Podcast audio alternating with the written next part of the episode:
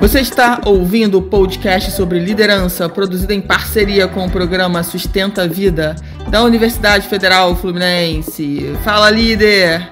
Eu sou a Fernanda Gonçalves, administradora, pós-graduada em recursos humanos, treinadora comportamental pelo IFT, e no episódio de hoje falaremos sobre emoções inteligentes, capítulo 12.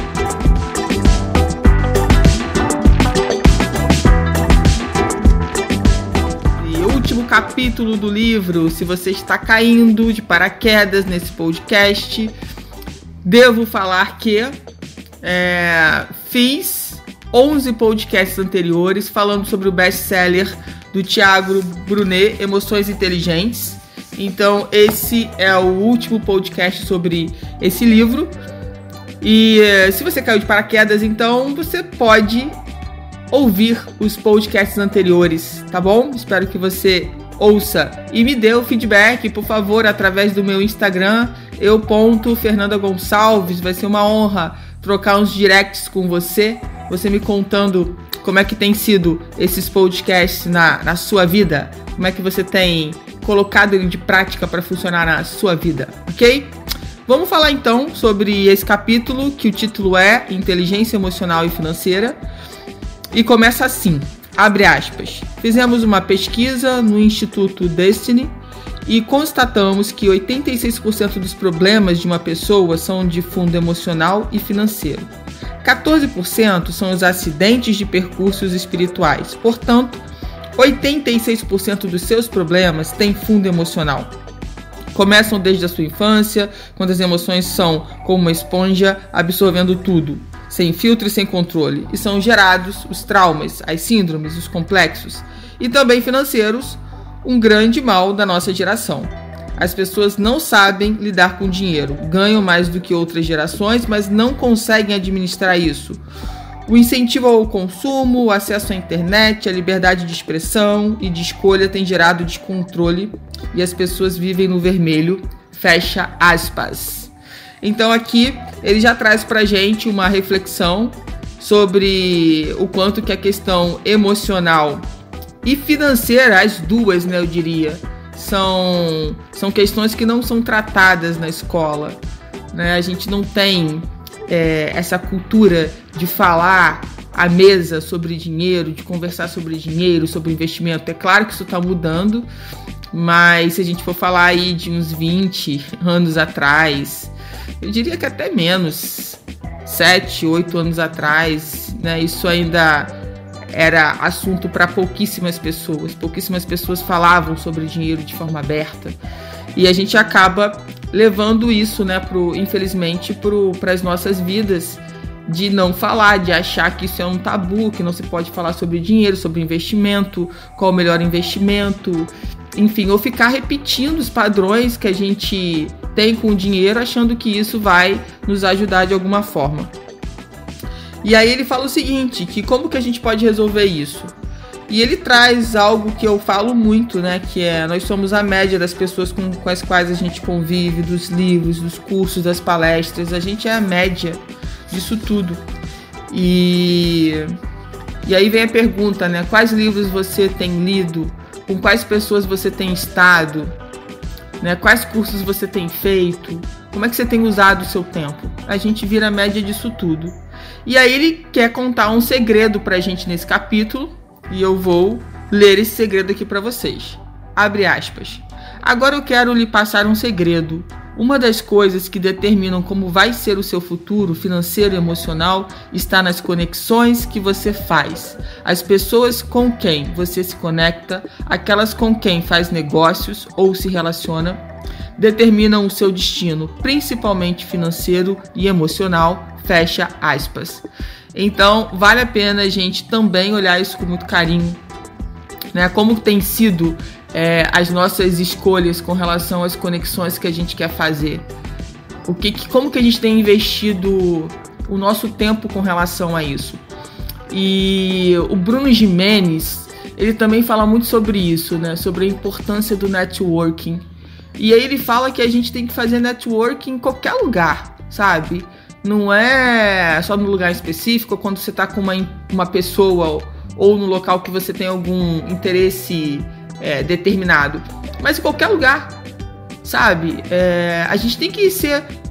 A gente começa iniciando o seguinte, gente. Quando a gente fala de conexão, primeiro a gente tem que ser uma pessoa educada. As pessoas. É, não sei o que tem acontecido com esse mundo que as pessoas não cumprimentam outras pessoas. Só se elas conhecerem. Elas vão no supermercado, elas passam no caixa e são incapazes de dar um bom dia, boa tarde, boa noite que seja. Ah, mas por que, que eu vou fazer isso? Por uma questão de educação, para começar. A pessoa tá ali trabalhando, você tá ali, eu acho que é o seu papel. Claro que é o papel da outra pessoa também, né? Te responder ou até falar com você, iniciar a conversa. Mas enfim, aqui não é quem tá certo ou quem tá errado, ou que tem que iniciar a conversa. É que, poxa, você tá se relacionando. Né? Você tá, tá tendo algum tipo de contato com essa pessoa. Então não custa, no mínimo, você ser educado. Né? Começar com um bom dia, uma boa tarde, boa noite, como vai, tudo bem. Né? Isso, isso é o começo. E é claro que a partir daí, se tiver espaço, né, se a pessoa te der, te der espaço, se houver espaço, se for o momento, enfim, você não vai parar, por exemplo, no caixa do supermercado e ficar conversando com o caixa. Aí você está né, arrumando um problema para o caixa. Mas uma situação que você possa conversar com um garçom, com uma atendente, que tem espaço e você perguntar como a pessoa tá, por que, que ela está fazendo aquilo, é uma forma de você criar conexão e entender um pouco melhor sabe? Sobre aquela realidade, sobre o que a pessoa está passando. Às vezes a gente é tão julgador no sentido de quando a pessoa não nos trata bem, da gente vir com 10 pedras, né? E às vezes a pessoa está realmente passando por uma situação muito difícil. É claro que, ah, todo mundo está passando por uma situação difícil, então, Fernanda, pode tratar mal as pessoas? Claro que não. Mas é uma forma também de você relevar aquilo naquele momento, tá? Pra gente pensar.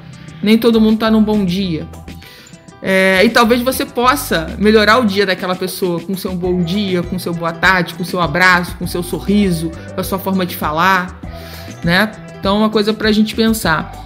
E, e esse ano, todo ano, alguns anos, eu coloco uma palavra assim para ser a palavra do meu ano, né? E esse ano, 2022, eu escolhi a palavra networking. E assim, e quando a gente tem intencionalidade, é, é, incrível como as coisas vão acontecendo. E quantas pessoas eu conheci novas esse ano, sabe? Quantas novas conexões eu me permiti fazer. E isso é muito legal. Porque a Fernanda de anos atrás, ela não era assim. Ela não conhecia novas pessoas, ela não fazia questão de conhecer as pessoas. Mas a Fernanda de hoje, não, hoje ela tá diferente, ela sabe da importância disso.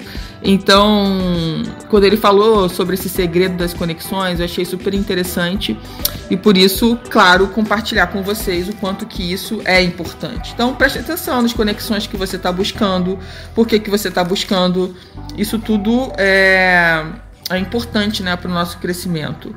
E aí, é, ele diz o seguinte: Deixa eu ver aqui, ó. Ele, ele vai deixar pra gente nesse capítulo uma coisa inter interessante, mais um segredinho que ele revela, né? De, de uma lista de três coisas que podem ajudar a gente na nossa ascensão, tá? Na nossa gestão emocional e financeira. Bom, vamos lá. Abre aspas. A primeira é observação.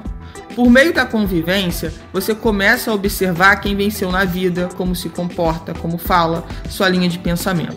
A observação faz com que você fique mais parecido com os bem-sucedidos. Segundo, a leitura. Quando você lê, principalmente biografias, você entende como foi o processo de formação de outras pessoas. A leitura te aproxima da realidade dos bem-sucedidos. E o terceiro, a ambição. Entenda que a ambição não tem nada a ver com ganância. Ganância é aquela vontade desenfreada de se dar bem, ainda que tenha que atropelar as pessoas que estão no seu caminho. A ambição é você querer mais, porque acredita que pode ir, ir além. É ter um foco definido, saber que pode chegar. Fecha aspas. Eu achei muito legal essa listinha que ele fez de três coisas que podem nos ajudar. Para mim faz muito sentido, né? A observação então não é só o que a pessoa fala, mas observe o que ela faz, como ela faz. Então isso é bem interessante.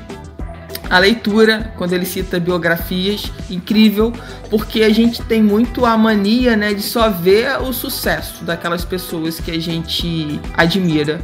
E quando a gente lê uma biografia, quando a gente assiste é, um documentário ou um filme que traga um pouco disso, a gente começa a entender um pouco melhor, né? Que é igual para todo mundo. Todo mundo passa pelos tropeços, pelos desafios. Não é só sucesso, não é só a parte boa, gostosinha. E às vezes a gente esquece que isso existe, que parece que só a gente que, que tem tropeço. Parece que só a gente que tem os desafios. Parece que só a gente está passando por aquilo. Mas isso não é uma verdade absoluta. Então quando a gente começa a ver como é que foi, foi a vida das outras pessoas, enfim, que a gente admira, a gente começa a ampliar um pouco essa forma de pensar. E o legal é que ele coloca a ambição, né? E diferencia, a, mostra a diferença de ambição para ganância.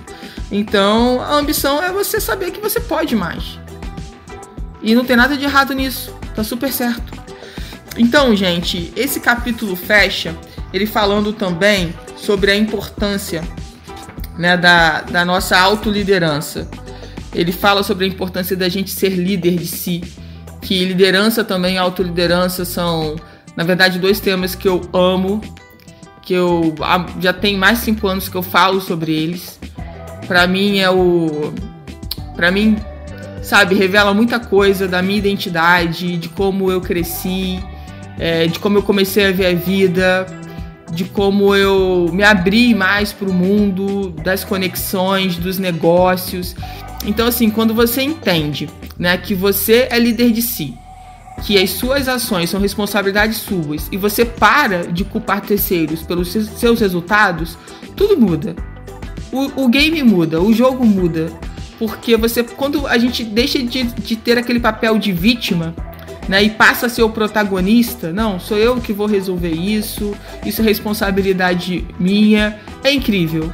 É incrível o quanto que isso muda o jogo, muda a forma como você vê o mundo, muda a forma como você se comporta perante as situações que acontecem na vida. E falando sobre isso, eu me lembro de uma situação é, bem interessante, né? Quando a gente fala de acompanhar as pessoas que são famosas, né? Que você não tem tanto contato. Eu tava num, num evento do Wendel Carvalho com a, com a Karina. É, foi logo no início de 2020, antes da pandemia, fui a São Paulo. Ele fez o treinamento lá de um dia. Se não me engano, era Atitude, Riqueza e Propósito o nome do treinamento. E aí a gente tava lá, tinha um monte de gente, acho que tinham 4 mil pessoas, quase isso. E tava com problema na iluminação, sabe? E, e teve uma hora que o Wendel veio no palco e pediu desculpas pelo problema da iluminação, porque a equipe não era dele, a equipe acho que era do lugar e eles não tinham tido tempo de conversar sobre como seria a iluminação.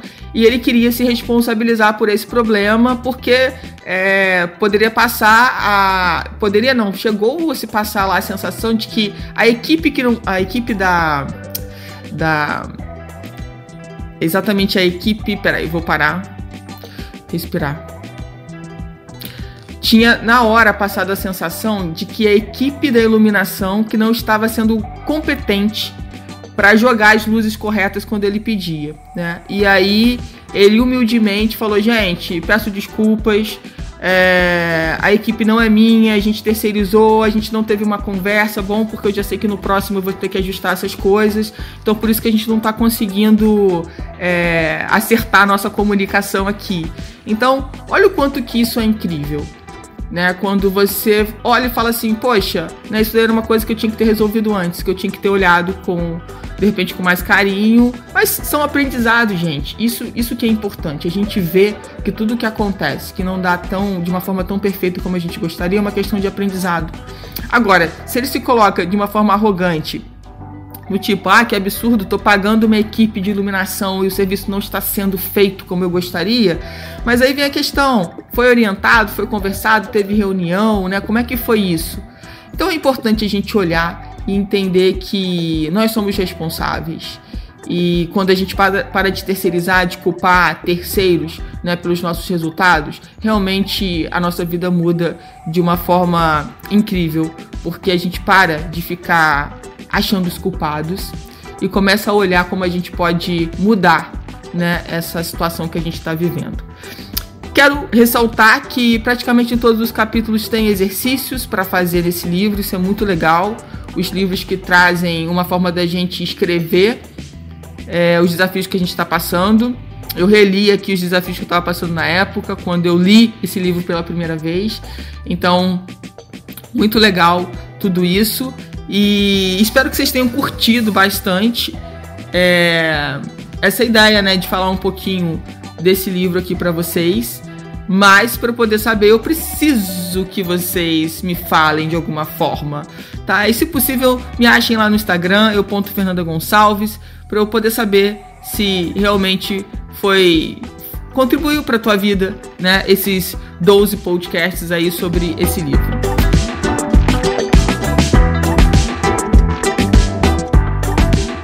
Você ouviu mais um episódio do podcast sobre emoções inteligentes do programa de extensão Sustenta a Vida da Universidade Federal Fluminense. Caso deseje enviar alguma mensagem ou dúvida a um de nossos especialistas, basta escrever para podcast@sustenta-vida.com, colocando no assunto da mensagem o nome do especialista desejado. Para mais informações sobre os nossos projetos, acesse sustenta-vida.com nosso traço EAD.com e fernandagonçalves.com.